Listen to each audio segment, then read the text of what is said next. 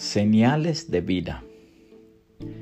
Cierta mujer cristiana que había entrado en dudas respecto a la salvación de su alma, hizo un día una visita a la casa de un pastor con el objeto de explicarle sus dificultades.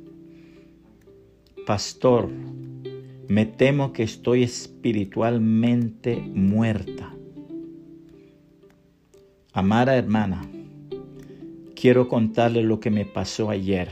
Ayer tuve el susto de mi vida, pues sentado aquí oí gritar desesperadamente a mi esposa desde el patio. Ella gritaba, Juanito ha caído en el pozo. Abandoné el trabajo que estaba haciendo y bajé a toda prisa. En la puerta allá mi esposa que gritaba, Juanito está muerto, está muerto. Angustiado a más no poder, corrí hacia el pozo y grité, Juanito, ¿estás muerto? Y desde el fondo del pozo respondió una voz, Sí, papá, estoy muerto. Le asegura le aseguro, hermana, que me sentí muy contento al oír que él mismo me decía que estaba muerto, pues ello era una prueba inequívoca de que todavía tenía vida.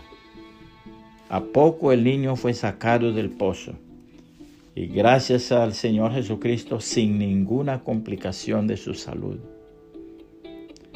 La hermana comprendió la enseñanza y volvió a su casa consolada. La seguridad de nuestra salvación no depende de nuestros sentimientos o nuestras emociones, sino de la obra perfecta que hizo Jesucristo al morir por nuestros pecados y al resucitar victorioso al tercer día. Por eso Dios dice en su palabra, dado que fuimos unidos a Él en su muerte, también seremos resucitados con Él. Sabemos que nuestro antiguo ser pecaminoso fue crucificado con Cristo para que el pecado perdiera su poder en nuestra vida. Ya no somos esclavos del pecado, pues cuando morimos con Cristo, fuimos liberados del poder del pecado. Y dado que morimos con Cristo, sabemos que también viviremos con Él. Estamos seguros de eso, porque Cristo fue levantado de los muertos y nunca más volverá a morir. La muerte ya no tiene ningún poder sobre Él. Cuando Él murió, murió una sola vez, a fin de quebrar el poder del pecado. Pero ahora que Él vive, vive para la gloria de Dios.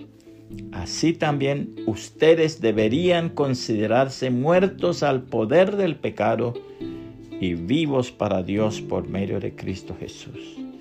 Romanos capítulo 6, 5 al 11, nueva traducción viviente. Puede compartir este mensaje y que el Señor Jesucristo le bendiga y le guarde.